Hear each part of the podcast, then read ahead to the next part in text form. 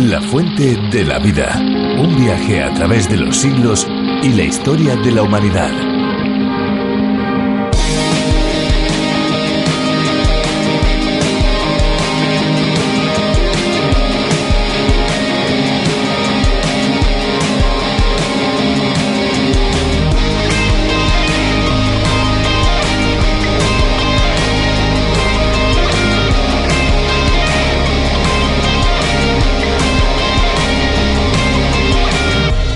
¿Sabía, amigo, que los erizos de mar tienen una boca en la barriga?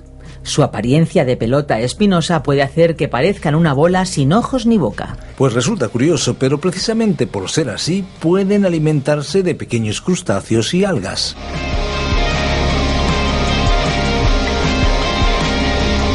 Hola amigos, bienvenidos un día más a la Fuente de la Vida. ¿Qué tal? ¿Cómo están? Bienvenidos a estos minutos en los que se unen la reflexión y por supuesto la buena música. ¿Qué tal amigos? ¿Cómo se encuentran? Muchas gracias a todos los que nos escuchan por primera vez y por supuesto a los que son ya parte de este club de amigos, de este tren radiofónico. Para ellos también la bienvenida obviamente está asegurada. La Fuente de la Vida es un espacio de 30 minutos un tanto diferente a lo que tal vez ustedes amigos estén acostumbrados a escuchar. De lunes a viernes nos subimos a este tren radiofónico en el que parada tras parada pues vamos recorriendo el libro de los libros, la Biblia, un viaje de larga duración porque no vamos a estar ni uno ni dos días, vamos a estar con todos ustedes nada más y nada menos que cinco años. Si Dios lo permite, claro está. Cinco años parece que es mucho tiempo. ¿Tú qué piensas, Esperanza? Pues aparentemente eh, parece que es mucho tiempo. Cuando quieres que algo llegue se te hace el tiempo un poquito más largo, pero cuando miras hacia atrás te das cuenta que el tiempo pasa rápidamente. El tiempo pasa volando. Ciertamente solo hace falta mirar atrás y, bueno, ver las fotos de familia, cómo cambian las Sí. cosas.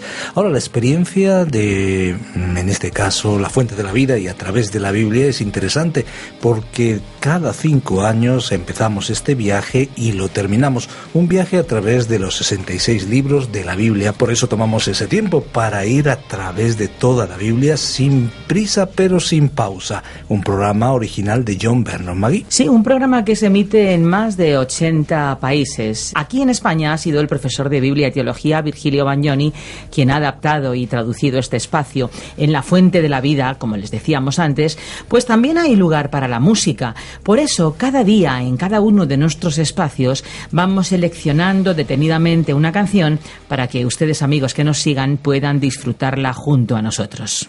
Y eso es por cortesía de nuestros eh, músicos e intérpretes que ya están listos, en este caso uno de ellos, para la siguiente canción. Vamos a escucharla. Solo un corazón herido puede curar a los demás. Solo un corazón que ha sufrido puede aliviarte con amor. Solo quien sembró con lágrimas puede cosechar con paz. Solo un corazón herido puede curar a los demás.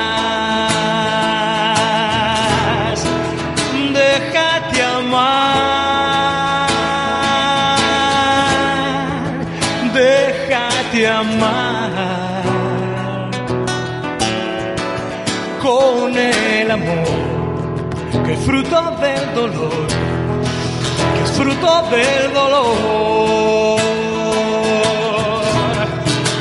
Déjate amar,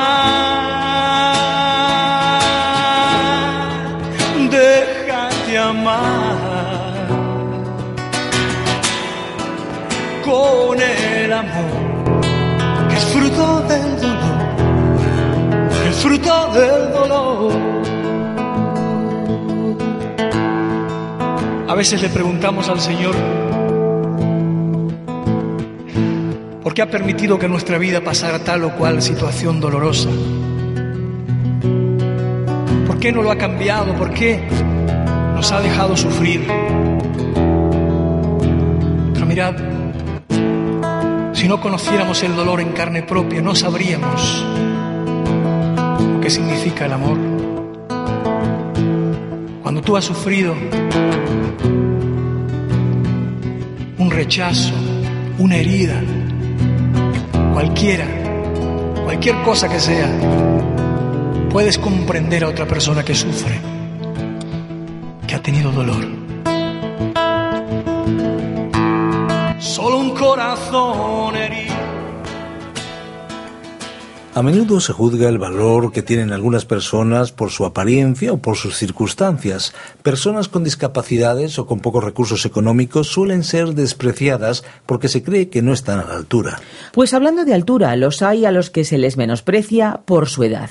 En las últimas décadas, sin embargo, se ha visto como muchas personas han logrado grandes avances en el área de la tecnología o en la ciencia, siendo jóvenes y con pocos estudios, sin mucho dinero en el bolsillo, han conseguido llegar lejos. Samuel empezó su vida de dedicación a Dios desde muy joven, cuando le llamó el Señor revelándole lo que habría de hacer. Para conocer más detalles de su llamado nos vamos al capítulo 3 del primer libro de Samuel y a los primeros versículos del siguiente capítulo, el 4. Vamos allá, vamos con Virgilio Bagnoni y después nosotros volvemos para despedirnos. La fuente de la vida. Continuamos nuestro estudio en el primer libro de Samuel y llegamos hoy al capítulo 3. En este capítulo tenemos el llamado de Dios a Samuel.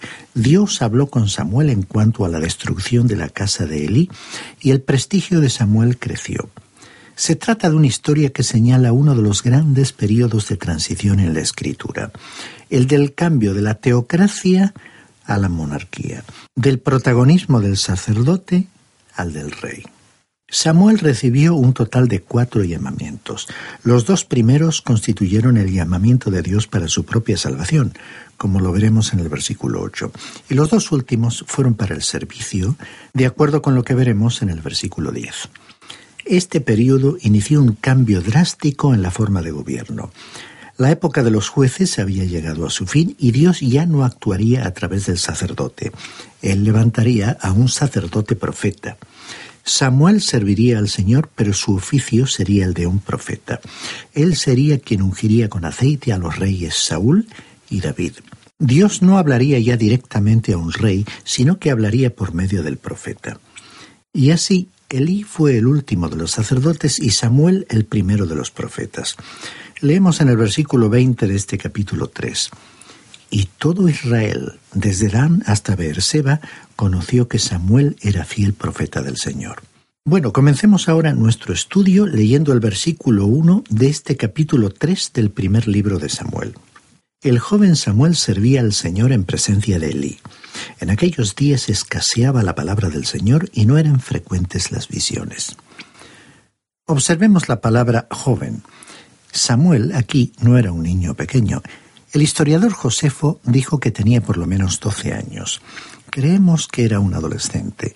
Samuel era un joven que servía al Señor en presencia de Elí. No creemos posible que un niño de cuatro años fuese capaz de ir de un lado a otro por el tabernáculo sirviendo al Señor. Ahora, este versículo nos dice que era muy raro que Dios comunicase a alguien un mensaje de su palabra. Dios no se estaba revelando en aquel tiempo en particular simplemente comenzó a obrar cuando llamó a Samuel para servir como profeta. Dios estaba cambiando de la utilización del juez y del sacerdote al sistema de usar un profeta. El profeta se convertiría en el portavoz ante el rey y del rey. Leamos ahora los versículos 2 y 3 de este primer libro de Samuel. Un día estaba Elía acostado en su aposento cuando sus ojos comenzaban a oscurecerse de modo que no podía ver. Samuel estaba durmiendo en el templo del Señor, donde se encontraba el arca de Dios. Ahora el deber de los sacerdotes era cuidar la lámpara en el tabernáculo.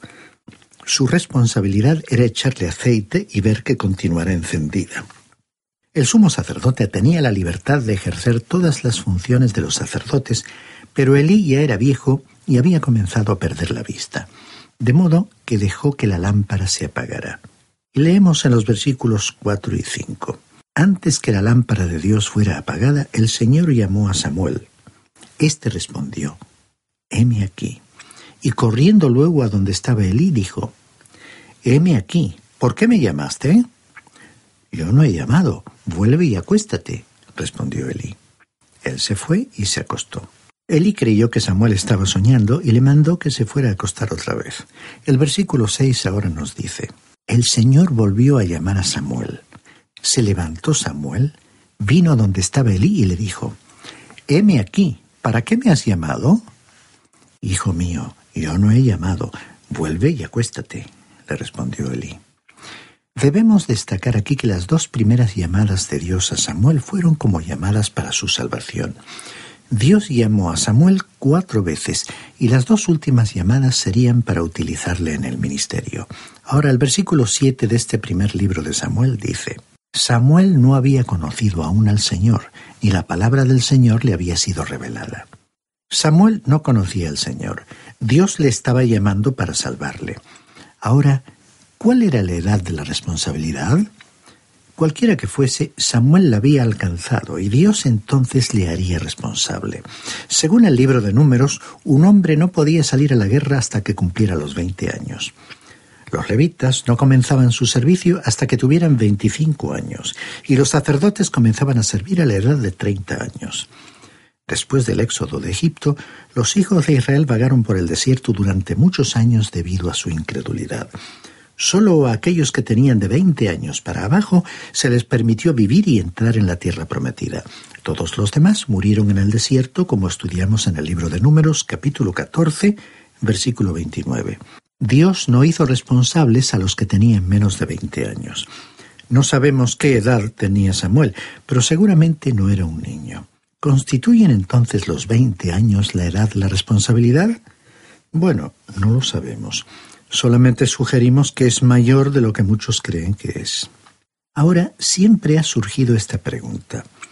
¿Habría llamado Dios a Samuel una quinta, una sexta, una séptima o aún más veces? Creemos de todo corazón que hay un tiempo para ser salvo, y parece que también hay un tiempo cuando a uno ya le es imposible volverse a Dios. Y parece que también hay un tiempo en el cual a uno ya le es imposible volverse a Dios. Cuando Hermann Göring, lugarteniente de Hitler, fue puesto en la prisión en los días de su juicio y más tarde, cuando iba a ser ejecutado, el capellán de la prisión tuvo una larga entrevista con él. El capellán hizo énfasis en la necesidad de prepararse para el encuentro con Dios. Durante la conversación, Göring se burló de ciertas verdades bíblicas y rehusó aceptar el hecho de que Cristo murió por los pecadores. Su negativa fue una negación consciente del poder de la sangre de Jesucristo. La idea de que la muerte es la muerte fue la esencia de sus últimas palabras. Al recordarle el capellán la esperanza de su hija pequeña de verle allá en el cielo, él contestó, Ella cree a su manera y yo a la mía. El capellán se sintió muy desalentado cuando se despidió de él. Antes de que hubiera transcurrido una hora, oyó las noticias de que Hermann Göring se había suicidado. Dios había llamado a este hombre, pero él rehusó persistentemente aceptar la invitación. Es posible que Dios le llame a usted muchas veces, pero al parecer llega un día en que el corazón del hombre se endurece, se insensibiliza demasiado como para poder responder. Ahora en Proverbios capítulo 29, versículo 1, leemos lo siguiente. El hombre que al ser reprendido se vuelve terco, de repente y sin remedio será quebrantado. No creemos que ahora le sea posible a uno cometer un pecado imperdonable, es decir, que sea posible hacer algo hoy que mañana Dios no pueda perdonar. Pero, ¿quita acaso Dios su gracia? No, Dios nunca hará eso. Pero al hombre le es posible resistir y rebelarse y rechazar hasta que su conciencia se endurezca y se vuelva insensible. Los hombres como Caín, Balaam, Sansón, Coré y Acab, todos ellos llegaron al día en que volvieron las espaldas a Dios. En el capítulo 24 de los Hechos de los Apóstoles, versículo 25, tenemos el caso de Félix, el procurador romano ante quien Pablo fue acusado, y allí se nos dice, pero al disertar Pablo acerca de la justicia, del dominio propio y del juicio venidero, Félix se espantó y dijo, Ahora vete, pero cuando tenga oportunidad te llamaré. Y en el capítulo 26 de los Hechos, versículo 28, después de escucharle, el rey Agripa le dijo a Pablo, Por poco me persuades a ser cristiano. Continuamos leyendo los versículos 8 al 10 del primer libro de Samuel, capítulo 3. El Señor pues llamó por tercera vez a Samuel, y él se levantó, vino ante Elí y le dijo, Heme aquí, ¿para qué me has llamado? Entonces entendió Elí que el Señor llamaba al joven y le dijo, Ve y acuéstate, y si te llama, di, Habla, Señor, que tu siervo escucha. Así se fue Samuel y se acostó en su lugar. Vino el Señor y le llamó como las otras veces, Samuel, Samuel. Entonces Samuel dijo, Habla, que tu siervo escucha.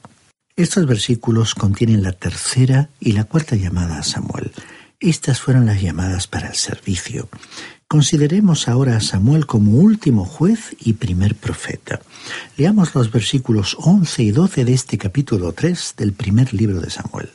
Dijo el Señor a Samuel, Yo haré una cosa en Israel que a quien la oiga le tumbarán ambos oídos. Aquel día yo cumpliré contra y todas las cosas que he dicho sobre su casa desde el principio hasta el fin.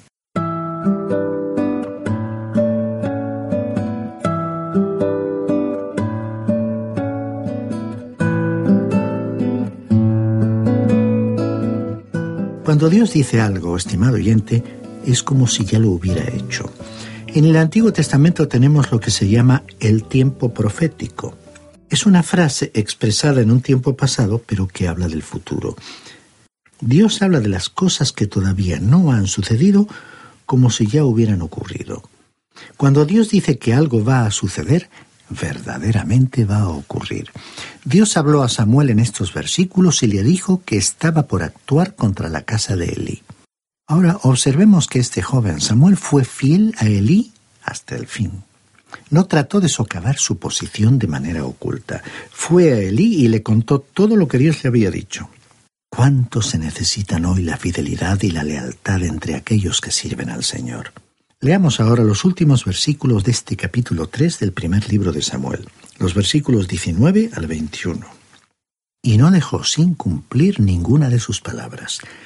Todo Israel, desde Dan hasta Beerseba, supo que Samuel era fiel profeta del Señor.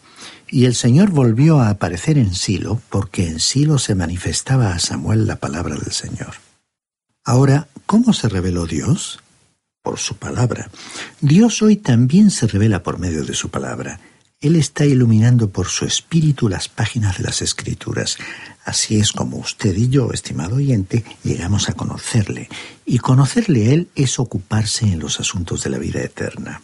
Y así terminamos nuestro estudio del capítulo 3 de este primer libro de Samuel. Llegamos ahora al capítulo 4 del primer libro de Samuel. Los israelitas, sin consultar a Samuel, salieron a luchar contra los filisteos, lo cual condujo a su derrota. Luego se llevaron el arca del pacto a la batalla, creyendo que su presencia les daría la victoria. Esto revela el paganismo supersticioso del pueblo, que creyó que había algún mérito en el objeto mismo. El mérito y el poder solo estaban en la presencia y en la persona de Dios. El arca fue capturada, y los hijos de Elí, Ofni y Finés, fueron muertos.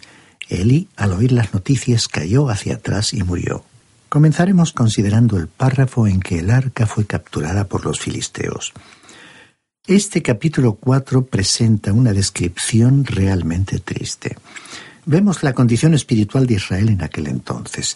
Dios cumpliría aquí lo que dijo que le haría a la casa de Elí. Leamos entonces los versículos 1 al 3. Samuel hablaba a todo Israel. Por aquel tiempo salió Israel a librar batalla con los filisteos y acampó junto a Ebenezer, mientras los filisteos acamparon en Afec. Los filisteos presentaron batalla a Israel y trabándose el combate, Israel fue vencido delante de los filisteos, los cuales hirieron en el campo de batalla como a cuatro mil hombres. Cuando volvió el pueblo al campamento, los ancianos de Israel dijeron, ¿Por qué nos ha herido hoy el Señor delante de los filisteos? Vayamos a Silo y traigamos el arca del pacto del Señor, para que, estando en medio de nosotros, nos salve de manos de nuestros enemigos. Esta porción de las Escrituras nos da una revelación de la superstición de Israel y de cuán lejos se encontraban de Dios. Nos muestra cuán fuerte era su sentimiento de autosuficiencia y su egoísmo. Israel, sin consultar a Samuel, salió a luchar contra los filisteos. ¿Y qué sucedió? Fueron derrotados. ¿Qué les faltó? Ellos creyeron que quizá debieran haber llevado el arca con ellos a la batalla. Por su historia, sabían que el arca había dividido las aguas del río Jordán para que Israel pasara en seco. Por tanto, decidieron llevar el arca del pacto a la batalla, creyendo que su mera presencia les otorgaría la victoria. Esto revelaba la superstición y el paganismo de esta gente que creía que había algún mérito o poder especial en un objeto. Pero aquel arca o cofre no tenía ningún mérito o poder propio porque Dios no estaba en el arca. No se puede meter a Dios en un cofre. El mérito y el poder solo se encontraban en la presencia y en la persona de Dios, y esto debiera tenerse en cuenta hoy. Habrá métodos o sistemas más o menos eficaces desde un punto de vista humano.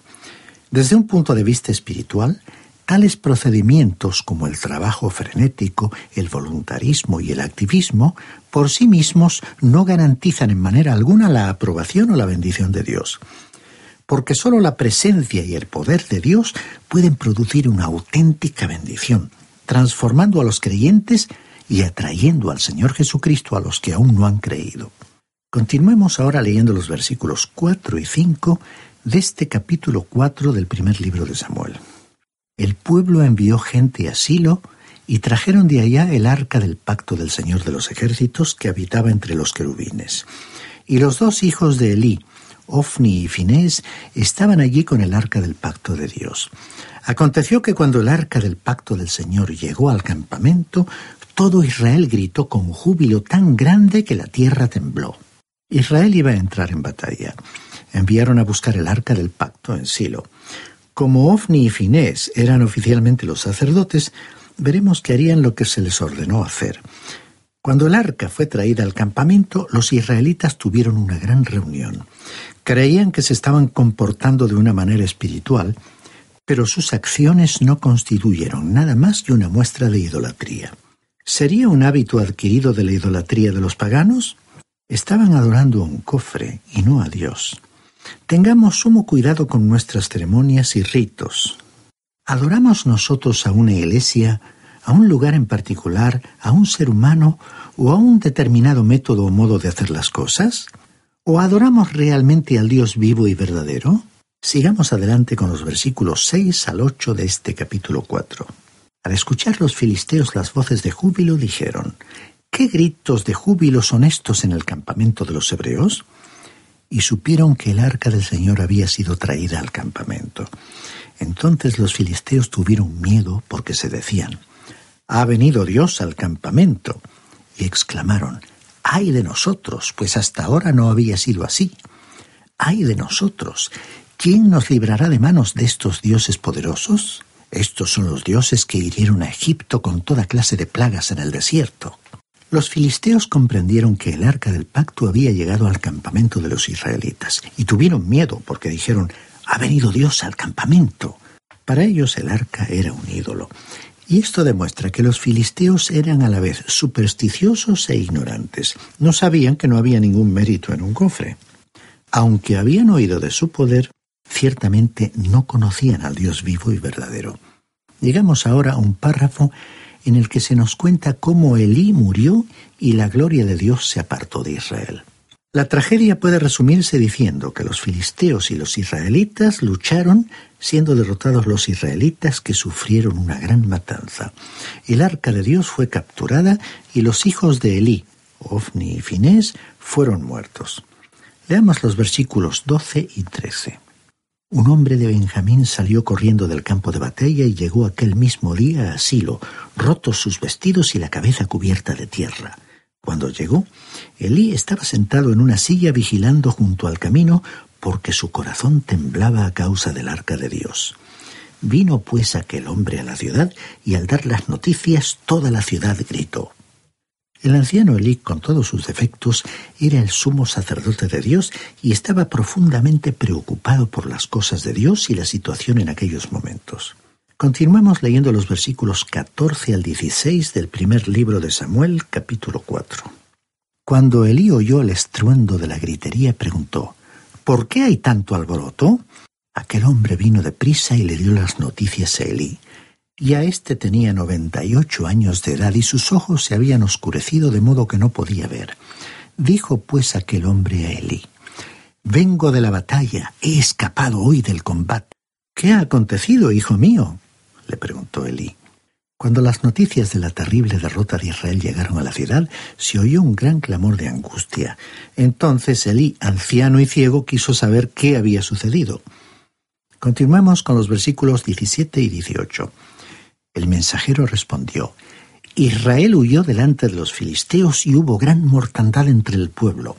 Han muerto también tus dos hijos, Ofni y Finés, y el arca de Dios ha sido tomada. Cuando el mensajero hizo mención del arca de Dios, Elí cayó de su silla hacia atrás al lado de la puerta y se desnucó y murió, pues era hombre viejo y pesado. Había sido juez en Israel durante cuarenta años. Israel en verdad había perdido la batalla. Aquel hombre de la tribu de Benjamín llegó a la ciudad y les dijo todo lo que había acontecido. Estas malas noticias causaron un gran griterío entre el pueblo. Entonces este mismo mensajero que había sido testigo presencial le contó todo. Elí mantuvo su compostura cuando le informó de la muerte de sus hijos, pero cuando supo que el arca de Dios había sido capturada, cayó hacia atrás y murió. Aunque había sido un padre débil, indulgente, fue un hombre de Dios. Y su muerte colocó a Samuel en la posición de portavoz de Dios. Una de las tristes realidades de este relato fue que el símbolo de la presencia de Dios se había apartado de aquel pueblo, pero la verdad era que el pueblo se había alejado primero de Dios, de su palabra y de su voluntad. Nuestro programa finaliza con un mensajero que trajo las malas noticias de una derrota memorable y de la muerte de muchos. Dios nos ha traído esta lección de la historia para que recordemos que el Dios lejano, lejano con respecto al pecado, la maldad y la perversidad humana, es al mismo tiempo el Dios cercano que envió a su Hijo, quien vino a esta tierra a buscar y a salvar a quienes, al alejarse de Él, se habían perdido. Y al venir, entregó su vida en la cruz. Estimado oyente, la palabra de Dios, el Evangelio es hoy como el mensajero que le trae la buena noticia de la salvación y la vida eterna. Qué importante resulta detenernos en historias como la de hoy. Es que la Biblia es un libro pertinente, amigos, tan actual que lo que sucedió hace siglos trae enseñanza para cada uno de nosotros en el momento actual, sí, aquí y ahora. Pues aquí ahora ha llegado el momento de despedirnos, pero antes de cerrar estos micrófonos queremos recordarles que tenemos a disposición de todos aquellos que lo deseen y lo soliciten los bosquejos y las notas para que ustedes puedan seguir cada una de las reflexiones, de las lecciones que programa tras programa emitimos para ustedes. Hay que decir que si lo solicitan el envío es completamente gratis y esto es posible porque hay muchos oyentes, y puede ser su caso, que colaboran de una manera sistemática para la producción y transmisión de este espacio y para que todos esos envíos lleguen gratuitamente. Sin duda esta generosidad es digna de elogio, por lo cual les decimos sinceramente gracias. Si quieren ponerse en contacto con nosotros lo pueden hacer a través de nuestro teléfono. Tomen nota 91 422 0524 91 422 0524. También pueden escribirnos al apartado de correos 24081 código postal 28080 de Madrid, España. Y si lo prefieren, pues también pueden enviarnos un correo electrónico. Nuestra dirección es la siguiente. Tome nota, info arroba radiocadenadevida.com info arroba radiocadenadevida.com Recuerde que puede escucharnos también en www.radioencuentro.net donde disfrutarán de una variadísima programación 24 horas al día. Y si lo que quieres es oír alguno de los programas anteriores de La Fuente de la Vida, pues directamente pueden ir a www.lafuentedelavida.com y ahora sí, ya toca el momento para decirles adiós o hasta pronto. Les damos muchas gracias por acompañarnos en esta aventura y no olvide que hay una fuente de agua viva que nunca se agota. Beba de ella. Este ha sido un programa de Radio Transmundial producido por Radio Encuentro, Radio Cadena de Vida.